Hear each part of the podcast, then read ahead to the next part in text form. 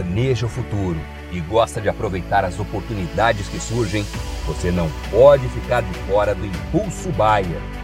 O maior programa de fidelidade do agro brasileiro. E o Impulso Bayer funciona de um jeito muito simples. Para participar, você compra produtos Bayer. Entra no site orbia.ag e cadastra as notas fiscais.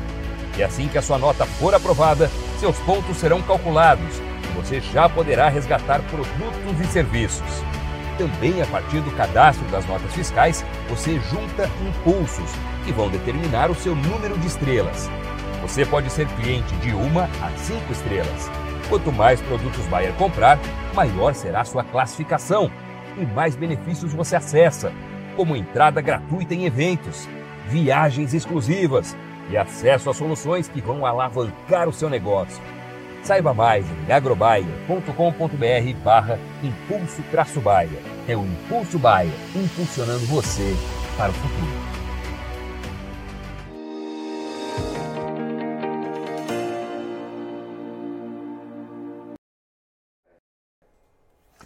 Olá, você ligado no Notícias Agrícolas, eu sou Guilherme Dorigati. Nós damos sequência à nossa programação do Realidades da Safra, visitando as mais diferentes regiões do Brasil para verificar o desenvolvimento das lavouras. Dessa vez a nossa parada vai ser no município de Laguna Carapã, no Mato Grosso do Sul, para acompanhar como é que estão as lavouras de soja desta safra 23-24. Quem vai conversar com a gente sobre esse assunto, ajudar a gente a entender um pouquinho melhor esse desenvolvimento das lavouras, é o Antônio Rodrigues Neto, técnico agrícola da Casa da Lavoura de Dourados, já está aqui conosco por vídeo. Então seja muito bem-vindo, Antônio. É sempre um prazer tê-lo aqui no Notícias Agrícolas. Oh, boa tarde, Notícia Agrícola. Boa tarde a vocês aí que estão junto com a gente. Estamos aqui em Laguna Carapã neste momento, calor, um vento forte, mas traremos informações aí sobre a safra de soja 2023-2024 para vocês aqui, Guilherme. Um abraço para vocês. Antônio, você já destacou ali o calor que está fazendo aí na região. Como é que este cenário está afetando as lavouras de soja por aí? O produtor tem encontrado dificuldades no desenvolvimento dessas áreas? Olha, Guilherme, é, aqui nós estamos com muito quente, é, as áreas aqui estão sofrendo bastante.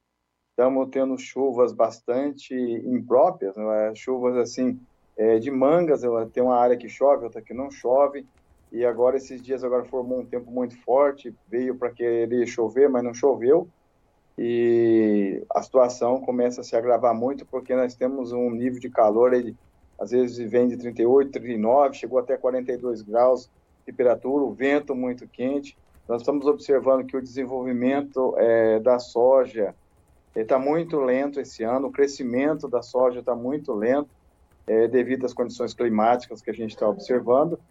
E estamos aguardando aí, ver se tem umas previsões de chuva para essa semana, né?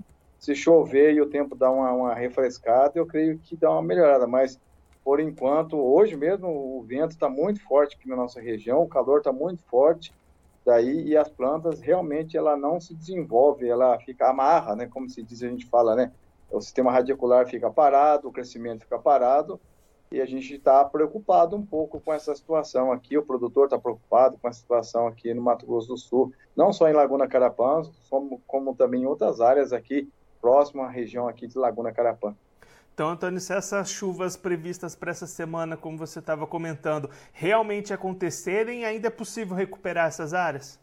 Ah, sim, com certeza. Se essas chuvas aí começarem a vir aqui para nossa região, com certeza é, a soja ela é valente, né? É, hoje nós temos variedades de soja de crescimento indeterminado e se vem tivendo bastante umidade ao solo e ela começa a se desenvolver, ela começa a, a se alavancar, mas no momento agora, por enquanto, teve umas chuvas agora é, bem esparsas agora, que até choveu um pouco na região lá de Ponta Porã, Itamaraty, aquela região lá tem uma chuva um pouco melhor que para cá, que estavam precisando, lá também estava muito é, com falta de chuva, e acaba a gente atendendo alguns produtores para lá, mas a situação é bastante complicada. Mas se vier a chuva, eu creio ainda que há muito que fazer, muito que recuperar nessas áreas de soja aqui na Mato Grosso do Sul.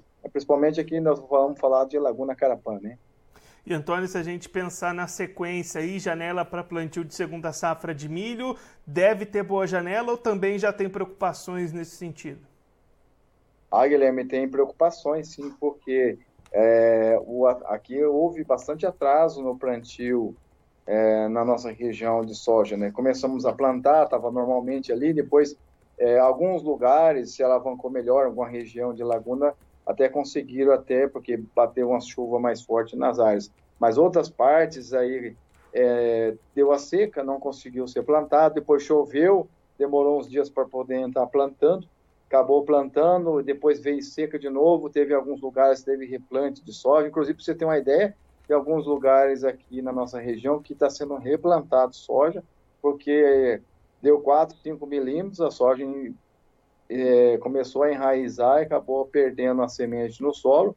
É, não é muitas áreas, mas teve alguns produtores que tiveram alguns problemas aí de plantio. E com isso, a janela do, do plantio da segunda safra, que é de milho, está bastante é, afetada, viu? Vai haver um atraso, igual foi ano passado, vai haver um atraso no plantio de milho aqui. Uma que o produtor também está muito com o pé atrás é, para plantar milho, devido o custo da lavoura devido ao preço de mercado que está o milho, então o produtor está relutando um pouquinho, está um pouco apreensivo, com um pouco medo, e essa seca que está vindo aí, ele realmente está um pouco amedrontado para tentar fazer alguns negócios para o plantio dessa safra de milho aí de 2024. Pelo que você vê aí na região, Antônio, a gente pode ter uma diminuição dessas áreas de milho, até uma migração para outras culturas? Pode, com certeza, Guilherme. Eu já estamos vendo aí o pessoal, uns aí optando às vezes um plantio até de sorgo, que a gente observa, outros às vezes vai fazer um plantio de braquiária para uma recuperada de solo, um plantio de aveia, um plantio um pouco de trigo. Aqui na região, o produtor ainda não está muito assim com o pé no chão para poder só, simplesmente só plantar área de milho. Então, ele está relutando um pouco principalmente pelo custo, né, Guilherme? Assim, esse preço de milho que está aí para o produtor não fecha a conta, né? Você tem uma ideia, esse ano aí teve produtores que escolheram muito bem na nossa região, 100 sacos por hectare, e usou 100 sacos para pagar o custo da sua lavoura. Então, quer dizer, não sobrou nada, porque os insumos foram caros, a situação do, é, do mercado abaixaram muito o preço, e com isso ele acabou ali não conseguindo ter quase lucro algum é, a respeito desse milho plantado agora do ano passado, né? Antônio, muito obrigado pela sua participação, por ajudar a gente a entender melhor todo esse cenário das lavouras por aí. Se você quiser deixar mais algum recado, destacar mais algum ponto para quem está acompanhando a gente, pode ficar à vontade. Não, um recado agora no momento assim, é, vamos esperar a chuva, né? Tem as aplicações de fungicida que a gente está fazendo o controle aí das doenças fúngicas, que está bastante tranquilo esse ano. Está tendo um ataque bastante forte, assim, percevejos esse ano está bastante, algumas áreas está difícil o controle, tem muito percevejo aí que está, e os controles têm que ser bem específicos nessa situação, porque não é qualquer produto que está sendo eficiente para controlar, os percevejos, está tendo que fazer bastante misturas aí para o um nível de controle e evitar aplicações durante o dia, é, se você tem umas áreas para ser aplicada devido ao calor, né? Aí acaba é, usando alguns tipos de inseticidas ou, ou fungicidas aí que pode até trazer uma queima à tua soja. Então, tem que ficar tranquilo, esperar ver a, o procedimento, ver o calor, aplicações às vezes até à noite, para não ter um prejuízo aí na sua lavoura de soja. Antônio, mais uma vez, muito obrigado. A gente deixa aqui o convite para você voltar mais vezes, sempre contribuir conosco, com todos os produtores do Brasil. Um abraço, até a próxima. Abraço, Guilherme. Um abraço para vocês. Esse o Antônio Rodrigues Neto, técnico agrícola da Casa da Lavoura de Dourados, lá em Laguna Carapã, conversando com a gente para mostrar como é que está o desenvolvimento desta safra de soja 23-24 lá na região.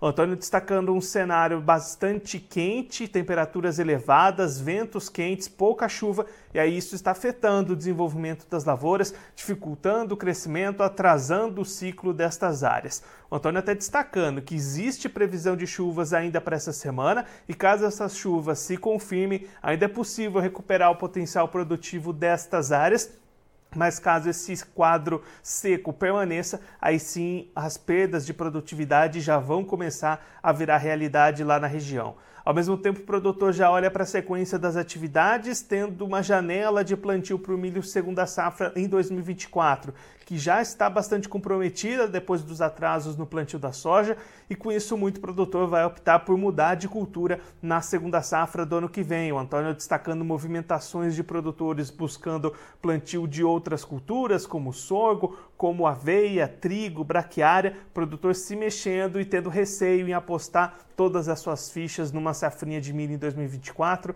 diante dos custos elevados e preços baixos para comercialização do cereal. Claro que a gente vai seguir acompanhando o desenvolvimento dessa safra de soja e a sequência das atividades lá em Laguna Carapã, no Mato Grosso do Sul, e em todas as outras regiões do Brasil.